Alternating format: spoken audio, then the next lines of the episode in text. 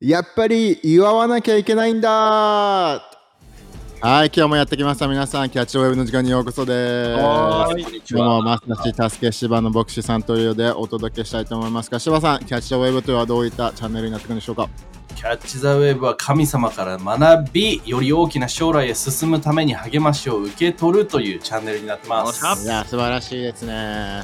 最近やっぱりあのいい反響を助けさんもらってますよね、いろいろ。そうですねなんかあのストーリーとかで曲げてもらってそしてね学んでますとか受け取ってるよって声来てワクワクして嬉しいねこっちもね嬉しいですよね。で意外に芝のさざ波ファンがいたりいなかったり、あの巷の噂になってるらしいですけど、どうですか、それは？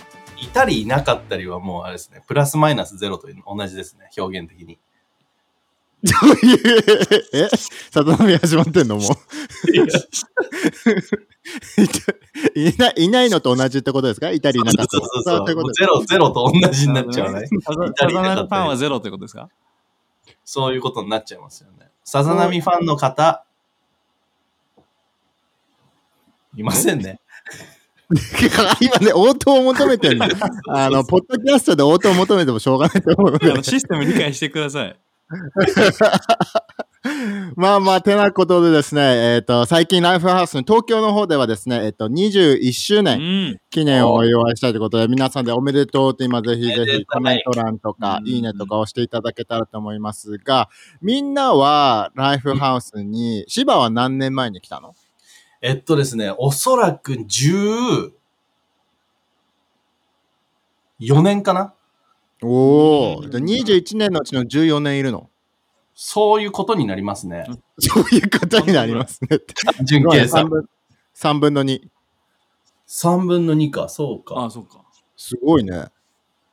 いやー俺大体ね、10 2012年だから11年ぐらい。うんうんでも結構意外と長くいるんだね、はまさしもね。なんか、みんなも多分さ、あの、最近感じてると思うけどさ、俺らもう若くないなっていうのを数字的に、年齢的に見るとね。年齢的に見ると、たね、ターさんもうね、気づいたらね俺も覚えてんのは11周年のなんかステッカーをもらったの覚えてんだよね。チャーチ11周年ステッカーあった。そう。なんか丸いね。どんなどんな丸いね。ステッカーで11って書いてるやつをあー、うんライフハウス11って書いてあるやつか。グレーかな。そう、はいあれをももらった記憶あるから多分その辺に来たんだよね多分10年もおお。だからもうみんなここは10年超えしたっていうことですね。うんそうだね。最近なんか、芝はさ、自分ってもう、まあ、まだまだ若いですよ、心もね、あの精神的にも。あの神様に対する情熱も若くはないあの年を取ってはないんですけどもちょっとそのジェネレーションギャップを感じちゃった瞬間ってありました、あの、この前ハングアウトしてた時に、あの、ハングアウトじゃない、あの、アウトリーチか、してた時に出会った子の、えっ、と、お母さんと同い年だった。すごいなそれも そういう年齢なんだねもうね。街中で会う子人たちの。子供あすごいねそう考えると、ね、それはすごいよね。本当にびっくりする。うん。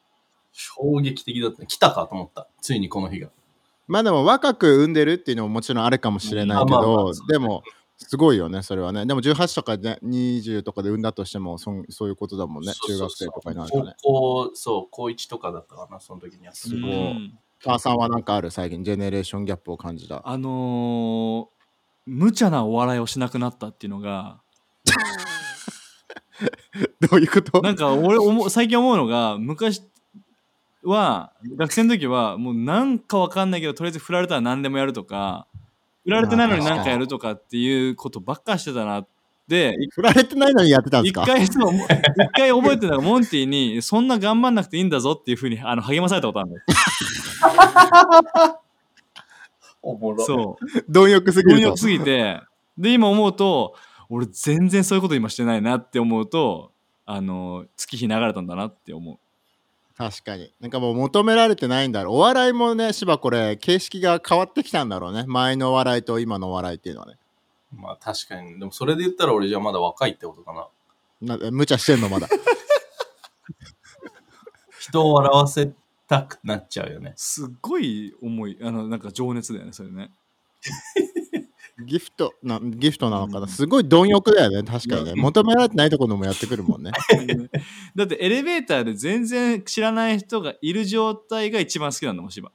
そのその人、俺に話しかけてるようで、その人を笑かすために芝はいつもそのエレベーターを楽しんでるんだよね。いや、すごいわ、そういう、そういう人いるよね。コメディアンだよね、生粋の。でも、変な人だよね、そういう人って。あし気づいてなかった？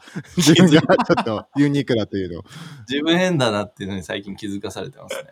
まあでもね、21年という長い月日を経てここまで来たけど、やっぱやっぱいろんな人聞いてるとは思うけど、まずあれですよね、たすけさん。あの、年齢は関係なしに若い魂を持とうっていうのはやっぱり大事だよね。うん、いや、本当だよね。なんかロロさんも言うけど、若くても老けてる人がいるとかさ。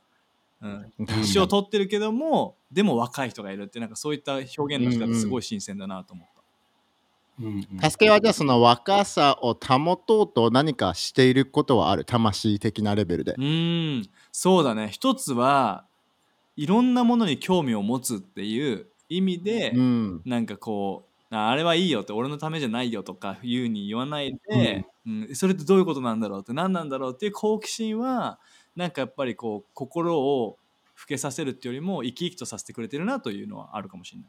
もう確かに。うん今はなんかやってることあるの？俺もそうだね。常にやっぱりそういう新しい次の世代が喋る言葉、使い言葉だったりとかさ。そう使っいうてるか？そういうところにやっぱり自分自身の、なんて言うんだろうね、リサーチしてチャンネルを持ってって、あの、すごいすごいすごいリサーチしてチャンネル持ってくのね。すごい2チャンネルを持ってくってちょっとよくわかんない。コンボ出してきて。なんか、標準を合わせていく。うん最近じゃあ学んだその若者言葉は何なんですか？最近学んだやつか。でも、積んだとか。そんなやばいって今ここカットした方がいいんじゃないかなこれ。あー怖い怖い怖い。長いよ。積んだは結構。そんな新しかも鮮度落ちてるよね、ターさん、それは。間違えたよね、積んだの使い方。積んだに関しては企業で言ったら係長レベルには上がってんじゃない？でもそこもまたさ、あれじゃないでもさ、あ、この人、ね、若い人にこう、一生懸命食らいつこうとしているんだっていうふうに多分次の世代も見てくれんじゃない？いや、もう飽きられるんじゃない？それが最先端だと思ってるんだっていうのはもう。逆俺もにこい自分でつ言いながら自分るめちゃめちゃ恥ず今かしい聞いて。る人みんなねに ニヤニヤして笑ってると思うよ。すげえ恥ずかしいよね。逆にじゃあ、魂レベルじゃなくて身体的に若さを維持しようとなんか、ターさんはやってることある？ああ、俺も細々のキックボクシングだね。それがやっぱ、なんていうの？なんか子供とか、あのーのとこでさ、やっぱ1週間いけない、2週間いけないとかなると、やっぱ、うんその次に行くと体が リセットされて 動けねえみたいなのがあるから、はい細々でも定期的にやんなきゃなっていうのが今感じてるとこ。でも結構続いてるよね、もう。い。3年ぐらいやってんじゃないの助け。合計3年ぐらいやってるかもしれないね。うん。すごい結婚してから一番長続きしたホビーとか趣味の一つ？ホビそうねおい、気をつけろ。それ始めるなら もう、すごいこれ。トント始まるぞ、これ。これ、ポリス。カタカナポリス始まるやつでしょ、これ。あの、おいでもそうかもしんないね。まあ筋トレとかは、その、何、ここのメンツとかもさ、このちゃう昔からそのワークアウトって意味でその筋トレでブームから続けてきてるけど、そうだね。うん。すごー。い。すごいな、3年続いてんのがね。芝は？なんかやって俺ることある？も、俺もたすけにだから影響されて、去年の、あの、なんていうんだっけ、あの、健康診断で、あの、なんていうの、要経過観察必要みたいな感じのやつが出て、そう。で、ちょっといよいよ俺もやばいなと思って、あの、キックボクシング今年の頭から始めて、そう。で、あの、まあ、実際健康になった感じはしてて。うん体重も落ち始めたしさ。で、今年の、あの、健康診断受けたら、なんと、おあの、なんて言うんだっけ、あの、要治療っていう、あの、いや、悪くなってるよ。移動 悪中くなって悪くなった。これさ、これマジで俺大波だと思うよ。で去年の健康診断で結果は良くなかったから、うん、マジでやろうっつって運動しても次の年のやつで悪化してんのが一番おもろいよね。すごいな。しかもそこはやっぱ貪欲だよね。誰もなんかそういう面白い話求めてないのに話したくてしょうがないっていうね。まあまあまあ。でもやっぱこの21年間を振り返る中でやっぱいろいろなねあの成長だったりとか自分たちのステージが変わってるとかねあのどんどんどんどん次世代が立ち上がってきてるっていうのがすごく楽しい嬉しい思いでもあるけども、やっぱいろいろやっぱ振り返ってやっぱ一番みんながやらなきゃいけないのはのややかねやらなきゃいけないなと思うのはさやっぱ祝い続けるっていうことだと思うんだよね、タワさん。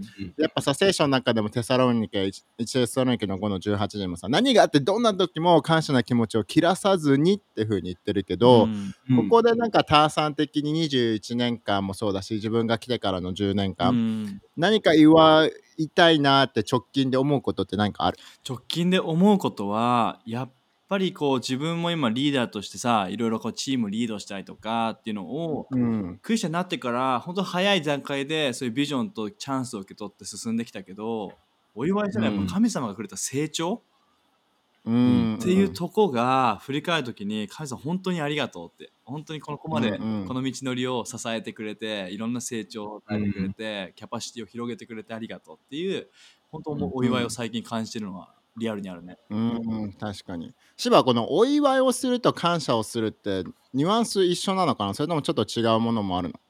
まあ、感謝の気持ちからお祝いの気持ちがこう生まれていくんじゃないかね。あるいはまあ逆もしかり、お祝いすることで、あ、うん。何に対してお祝いしてるんだろうっていうことを考えたときに、あ、あ、してくれたこれ、起こったこれ、こういうことに、あのーなんていうの、感謝をしていくっていう、そこにこう、やっぱ繋がっていくものなんじゃないかな。ニアリーイコールってことですね。ニアリーイコールですね。ニヤリ。なんだそれニヤリ。ニヤリごめんニヤリ、ニヤリイコールって言っちゃった。ドキャストの人わかんないから表情。ニヤッとしたんですよ、今皆さん。ニヤリーイコールだとニヤリイコールしちゃいました。親父ギャグやな。すごいな。でも、ターさん的にさ、ここの中でやっぱ感謝をする、お祝い、神様がしてくれたことを祝っていくっていうのは、うんターさん的に見て、クリスチャン、一人一クリスチャンとして、うん。どれぐらい大切なことだと思う、うん、うんすあ俺もうめちゃめちゃ重要だなって思うんだけどでも軽視されやすい分野かなって思うのが、うん。やっぱりこう次のシーズンとか新しいものとかっていうのを神様がリアルに用意しててそこを俺たちはいつも見るっていうね、フォーカスするっていうのが、まあ、励ましであり重要なことなんだけどでも、うん。なんかた時にはあそこにまだ行けてないとかまだそれが見えてないっていうところに入ってしまうと、先が長く感じてしまうけど、お祝いって今いるところから元いたところを振り返ってうん。ここまで来れたんだっていうさ現在の確かにね。うん。っていうところのに目を向けて神様うん。ありがとうこの立ちをだから次も楽しみになるっていううん。ものだと思うから俺はすごく重要なうん。ものだなって思ってる。うん。2人はさ結構あのタスクによって動かされちゃったりさ目標という数字的なものにあのロックオンしちゃうと他の人がみ他のものが見えなくなっちゃうタイプだったりする。芝はどっちタイプ？自分。俺は本当に典型のそのタイプだね。なんかもう、タスクを追っていっちゃうからこそ、だから例えば分かりやすいところで言うと、フィードバックであったりとか、そのチームプレーをしてるときに、うんやっぱりさ、この、いよくうまくできたことを褒めること、うまくできたことをお祝いすることってすごく重要じゃん。それによってモチベーションって上がってくると思うんだうけど、んでもやってしまいがちなのが、うんなんか、そのよくできたことへのお祝いよりも、いや、まだあそこに到達してないぜっていうことを先に言っちゃう。で それに気づいたときに、あ、俺ってタスクベースなんだなっていうのにすごい気づかされる。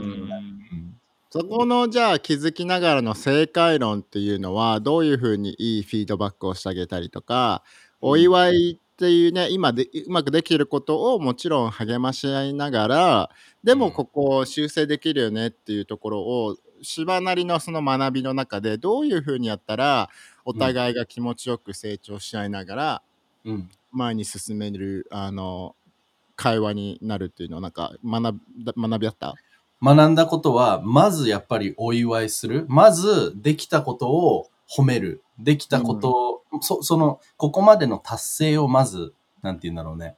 あの、まあ、祝うんだよね。あの、うんこれできたね、やったね。うんで、振り返ってみて、できなかったことが今できるようになってる。よっしゃ。うんで、そこからビジョンに戻って、よし。今できたものを踏まえて、じゃあこ、次、ここを目指そうって。なんか、いきなり、うんうんその究極のゴール地点っていうよりかは、そこからじゃあ次のお祝い地点を探す。ここまでたどり着いたらもう一回お祝いしようね、みたいな。それで一歩一歩前進していくっていうのが、うんあの、学びの中で自分がこう持っているリーダーシップの一つの姿勢かなっていうのは思いやー間違いないね。ターさんはどっちタイプなの？その結構ガチガチ目標っていうものにうん行っちゃうタイプなのか結構それとも落ち着いて状況判断ができるタイプなのかっていう。うん、そうだね。個人で言うと、やっぱタスクベースで、やっぱ今やってるものがた完成させるとか、これを乗り、うんもうとりあえず達成して、じゃあ次来たやつをさばくみたいな感じのタイプにはう。なるんだよね。だから時には、うんうん。あこれまでがそれが与えた影響だったりとかそれがしてきたこととか、何が達成できたかっていうのを振り返ることはほとんどねまあ自然にはしないっていうか、うん。いつも今のとらわれちゃうことはあるなっていうのがうんうん。あるね。だからさっき芝も言ってくれたけどチームをリードする上でも、うん今のニーズに応えることにフォーカスしてしまう。んううん。ことは、あの自然には起きてしまうことだなと思うね。うん。確かうに。じゃあその今の2人の答えっていうのはさそのリードをするとかそのチーム内での自分っていう感じだったけど自分の人生において見たら、結構自分に厳しいタイプ？2人ともは。それとも自分にうまいことをあの自分がしてきてうまくできたことに神様に感謝しながら自分によくやってるなって言えるタイプなのかな？芝だったらどっち？俺はね、自分に厳しいタイプですね。おおそう。この間、奥さんと一緒にランチしてるときに、自分の口から出て自分でびっくりしたことがあって、で、その奥さんに、それ多分、あの、まあ、過去のね、ことだったりとかいろいろあって、こう、もしかしたら神様に持っていかなきゃいけない分野なんじゃないっていう会話にまで発展したことだったんだけど、うんうん。なんか俺自分でポロッと、なんか満足できないって言ったの。なんか 自分がしてることだったりとか、うんうん。なんか満足できてる？俺満足できないんだよねみたいな。うん。で、なんか捉えようによってはさ、すごくストイックでさ、うん。なんか、いいようにも捉えられるかもしれないんだけれども、うん。でも満足できないって、ちょっと一つの黄色信号ではあるのかなと思って。っていうのは、なんかやっぱりそのお祝いできてない、あるいは自分が達成したことに気がつけないのか、うん。うんうん。だからこそ、やっぱりそこの姿勢ってやっぱ変えなきゃいけないなっていうのを、うん確かに。その会話の中で気づいて、うん。まあそこを今ね、自分の中で変わってきてるなって思うところなんだけど、うん。それはやっぱりさ芝の中でもさ、うん。あの完璧主義的な理想を追い求めちゃってるからっていうのもあるの？あるね。なんか見てるものがあって、現実を見た時のそのギャップの方をやっぱり見ちゃって、うんうんそうそうそう。で、いや、まだじゃん。自分まだできてないじゃん。うんいややってるじゃん。なんかスポーツやっててもそうだしさ、うんうん自分がまだできてないのにもっと練習しなきゃみたいな。もっと頑張んなきゃ。うんちょっと立法的な感じになっちゃったり、うんっうんていうのは俺の中で振り返ってみたら、あ、俺結構そういうタイプだったな。ずっとスポーツやってきてもって思う時はある。うんうんまあだからそんなストイックにさすごい厳しいキックボクシングのジムにも行き続けるんだろうね芝のところはね そうだね。ねターさん うん、あの エンジョイではないよね、芝のとこはね。いや、楽しいよ。楽しい楽しい。な殴られて帰ってくるっていうのも毎週聞かされてるよねターさん本当にね、更新、うん、更新と起こして帰る。おかしいって絶対。フィットフィットエンジョイのキックボクシングこれだけかもしれない、フィットネスではないよね、それもね。フィットネス別ではない今日その先週生きてたよね。ストイックさがゆえの、あれになっちゃってるかもしれない。うんターさんはどっちタイプ？自分に自分にベクトルを与え、ね、向けると、うん、そうだね自分自身で言うと、まあ、柴野の言った通りその自分の足りないものだったりとか自分がもっとできてるべきところとかっていうのがやっぱ目に来やすいなっていうのがうん。めちゃめちゃあるね。なんかやっぱりさうん。小さい頃からもに、まあこれを聞いてる人もそうかもしれないけど例えばさあのーまあ、うちの両親は素晴らしい両親なんだけど例えばじゃあ、テストで98点取りました、うんうん。あと2点は？とかさ、うん これキープしないとねとかさやっぱこう基準が高くなっていくっていうのをちょっと経験したこともあったりして、多分そういうのもなんかその影響はあるのかなと思うんだけどやっぱこうもっともっともっともっとってあるんだけどでもなんかやっぱそれすげえ疲れることに気づいて。うん確かに。う。んであのーいい意味で力抜くことを学びつつあるかなっていうのはあるかもしれない、おだから、うん。バックミラーを見れるようになったっていうかさなんかこうね。うん、こうあでも今はここあそこにはもういないっていうお祝い、ううん。ん神様ありがとうっていうのが、やっぱ前に進むすする上でリラックスを与えてくれるのはあるかもしれない。うんいいね。確かに。ターさんなりにさそのいいバランスってどこにあると思う？例えばなんかさそう厳しすぎるからこそやっぱり一つでもいいから祝うっていうのは大事だねっていう人もいればさ、逆になんか自分にゆるゆるすぎてさ、まあね、いやもっとねちょっと頑張ろうよっていうかさ、うん。成長しようよっていう励ましが必要な人もいるわけじゃんゆるくて。あ今の感じでいいんじゃないかなってう。いう、ん。そこのさやっぱあの神様との関係の中で、うんあのどういったバランスを持つのが大事なのか。ああすげえ質問だね。なんかパウロ今聞いててパウロを思いついたんだけどさパウロはさあものがあってもなくても今満足しているっていうふうに言ってるけど、うんうん。でも同時にパウロはこの一つのことを追い求めてるっていうさ、うん。なんか言葉があってさやっぱなんかこの2つがなんか大事なのかなっていうあの今の自分で足りないものはなくてっていうさ、うんうん。もうここはもう満足できるしていいところだけど、うん。でも今以上があるんだっていうビジョンっていうか、うん。うん。っていうのはマジで大事だなと思うよね。今のままだったら絶対にどっかで満足がなくなる時が絶対あると思うし、うんうん。かといって先だけ見てると辛くなることもあるかもしれないけど、うん、確かにね。この両方を見るのは大事だなと思うよね。うん確かに。うん確かに芝でもさこのもう一つは多分さそこのやっぱ自分己を理解するっていうのも多分大事だと思うんだけどさその性格的にさうん。自分も芝だったら、あのやっぱ競争的になってしまうとか負けず嫌いになってしまうから、ここのタイプの時にやっぱ祝うこととか落ち着くことが大事だなとかちょっと自分は堕落してしまうとか、満足しがちな自分がいるからもっと高みをね見ていかなきゃいけないんだなっていう人もいるけど、その中でやっぱ自分の性格神様がどのように作っているのかっていうのをまず理解するっていうのはやっぱりここの祝うって面でも大事になってくる一つのことかな。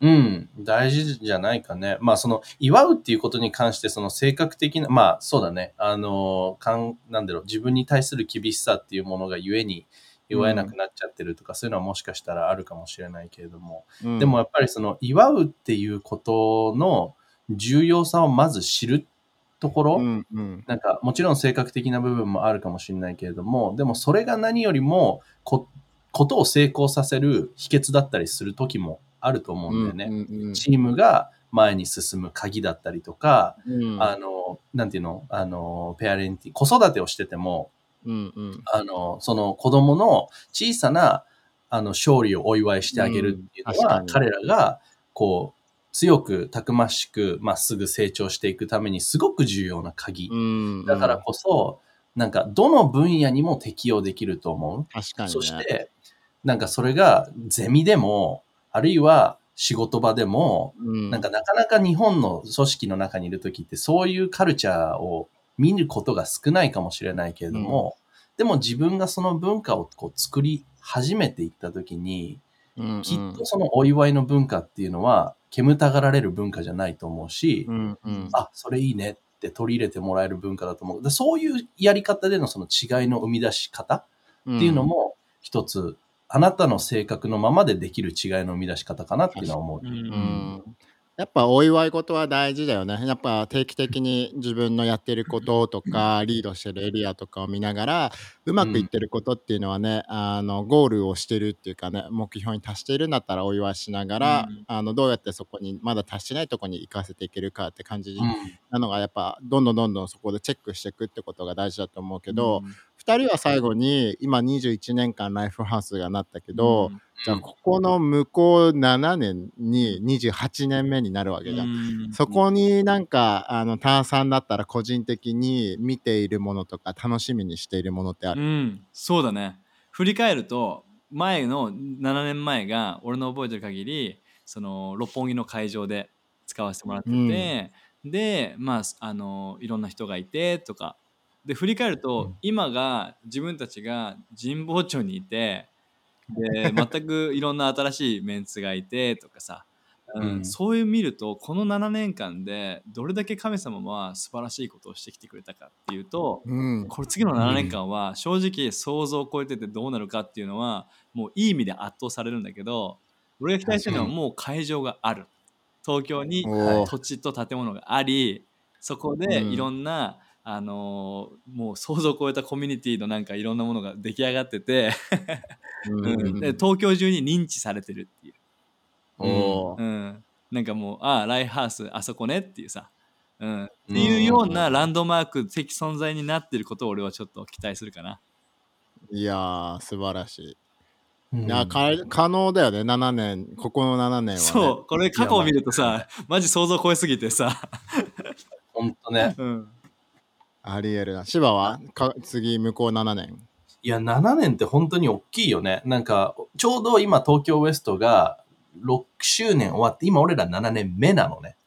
おおじゃあちょうど7年前ぐらいに芝たちはあの始まり始めたって感じなんだね。そうそうそうそう。だから、で、今、タスケの言ったように、この7年間を振り返ってみると、やっぱあの始まりから今って、なんかすごくいろんな道を通って、いろんなことが起こって、自分自身の成長もそうだけど、やっぱり教会の一人一人を見たときに、やっぱりこうね、いろんな人の人生が変えられるのを見てきたなすごい、うん。うんすごいいろんな人たちに出会ってきたなっていうのをシンプルに思うんだけど、だそれで言ったらやっぱり次の7年の中で、やっぱりその世代をまたいだ、そのなんだろうね、あの、世代をまたぐ形でやっぱりたくさんの人たちが、やっぱイエスに出会っていくっていうのもそうだし、うん。今のこのね、キッズだったりとか、ユースだったりとかっていうところにいる人たちが、この教会を引っ張っていくリーダーになっていく。うん。新しい牧師が生まれている。7年経って新しい牧師がどれだけ生まれるんだろうってさ、うんそこもやっぱすごい楽しみだし、で、やっぱり俺も助けてるように、その建物っていうところにはすごく大きな期待をしてる。うんうん。かな。いいねじゃあ7年炭酸7年前だと何歳 ?23、7年前は23、4、4、4? うん、4、5、うん、ね。すっげえな。じゃあここ次7年後何歳？俺 ?30。39、40って。おじゃあ、ポッドキャストというこういったデジタルで残るものもあるので、7年後の自分にちょっとメッセージ当てて、7あず年 ,7 年後の目標を、目。標やあのメッセージがある。リハーサルの中で言ってなかったことですす。ごいですね。えー、ディア40手前のたすけさん。あなたは今、どんなビジョンを持っていますか？おー。そして何を成し遂げましたか？それをお祝いしていますか？えー、サンキューこれはちょっとさ、恥ずかしさ出てるからね。途中から、途中から、いや、俺、その、それをもし、40、その39歳の時とかに、これ、そういえばあったよねって見せられた時のことの、あの空気を想像した時に、マジで、いや、お気に入ったよマジでね。最後俺、ちょ、いやあの、静かな時間に耐えられなくなっちゃった。いや、芝は？はい。えー、40 42でしょ？7年後なんで42ですね。んお ?35 足す7は？42だよ。はい。7年後の自分へ。えー、まだ、笑わせてますか？まだって今も笑わせてんのそれ。まだってどういうこと？今、まだ笑われすごい祝ってるんだね、芝は。笑いの面に関しては芝はすごい祝ってんだね、自分の毎回ストーリーをするから。42の俺になっても、やっぱり笑われるっていうことに喜びをやっぱ持ち続けててほしいです。やっぱりその、笑われることがね、嫌なことっていうふうに思わずに、あの、笑われてるうちが、あの、花だと。誰かも言ってたと思う。あの、そして、えーね、自分がさっき言ってた、その、今から7年後、多世代のリーダー、そして、えー新しいライフハウスの建物、街道、でそういったものがもう起きてるということを信じて、あの、今日からまた俺たちは前に進んでいきます。なので、えー7年後の芝、えー強く、たくましく、面白く。面白く、お惜しくあれじゃないの？面白くああってることを信じてます面れ。面白くあれ。いやー、楽しみだね。でもね、今までも21年間素晴らしかったけど、ライフハウスのこれからの7年間っていうのは、いろんなキャンパスが始まっていたりとか、うん。いろんな人の人生が変わっていたり、うん。奇跡とかを見てくるってね、あの考えてワクワクすると思うので、ぜひね、あの聞いてくれてるみんなもね、どこのタイミングでライフハウスに来たとか、まあ、まあ、ライフハウスに来たことなかったとしても、ぜひ感謝の気持ちを持って祝うっていううん。瞬間を今日持ってみながら、将来に楽しみにしていただければと思いますので、うんこの辺でキャッチ・ザ・ウェブ今日は終わっていきたいと思いますので、ぜひね、いいねを押してくれたり、高評価、またはチャンネル登録、そしてぜひ SNS や他の人にシェアしてみてください。じゃあまた次回のエピソードで会いましょう。またね。またねバイバイ。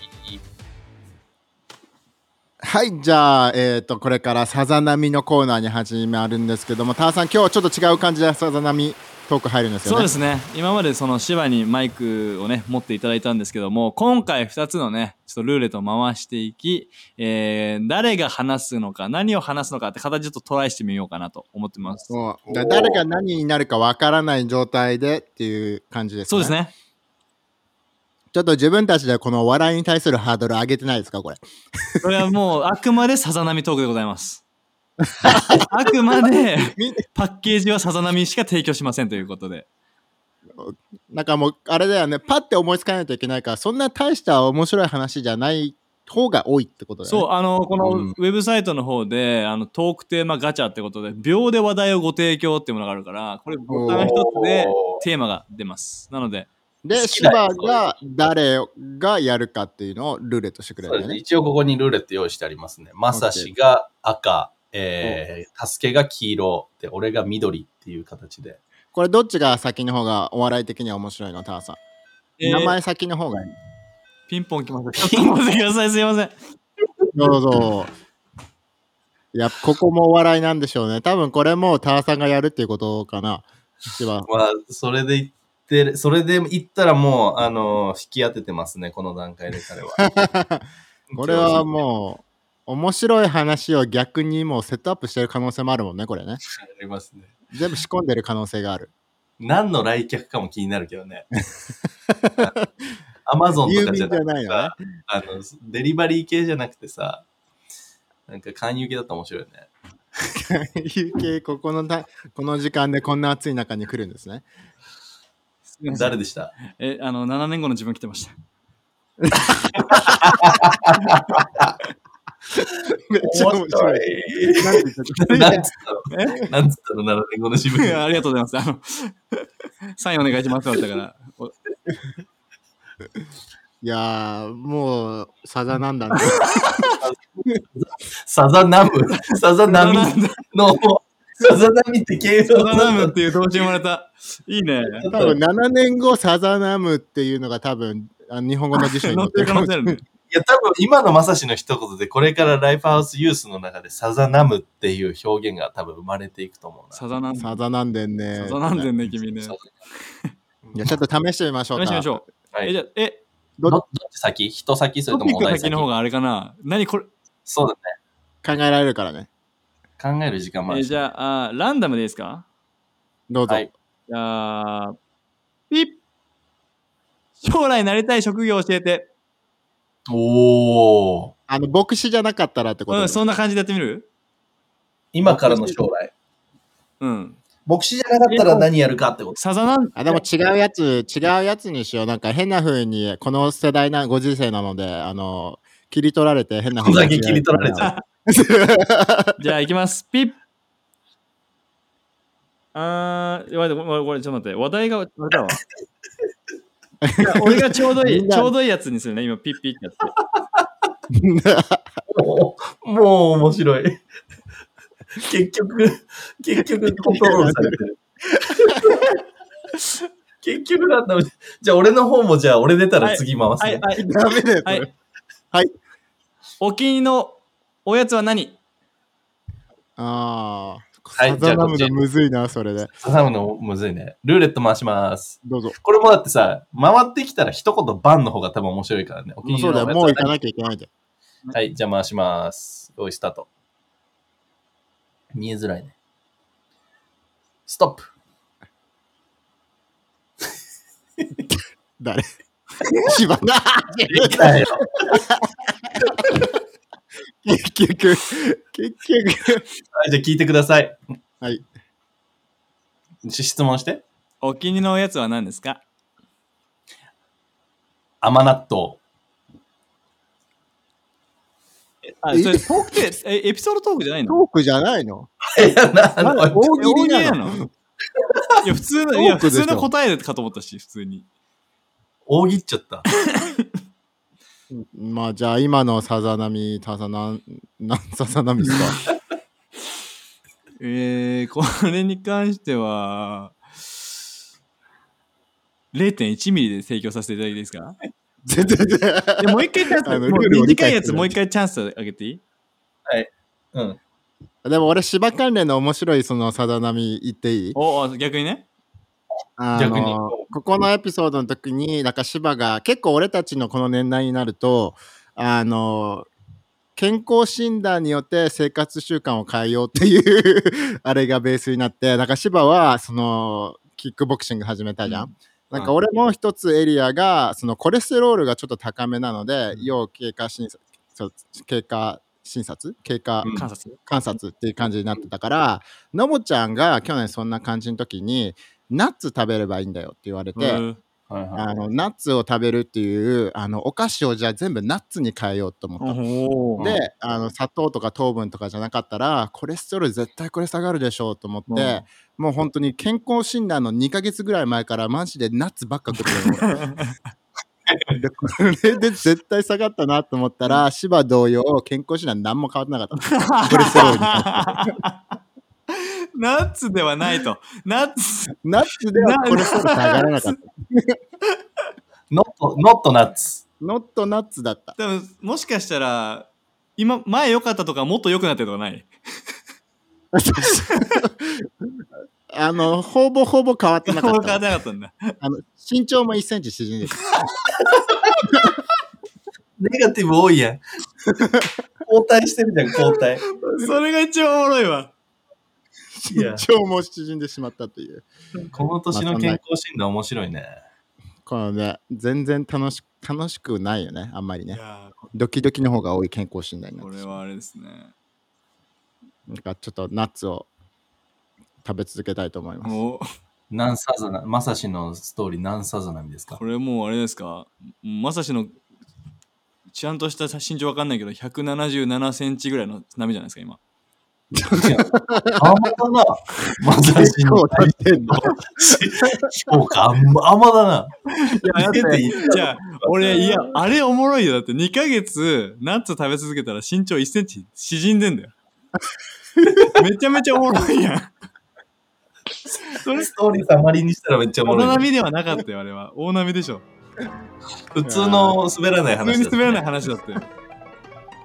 はいじゃあそんな感じで次回のエピソードで皆さん会いましょう。またね。またねーバイ。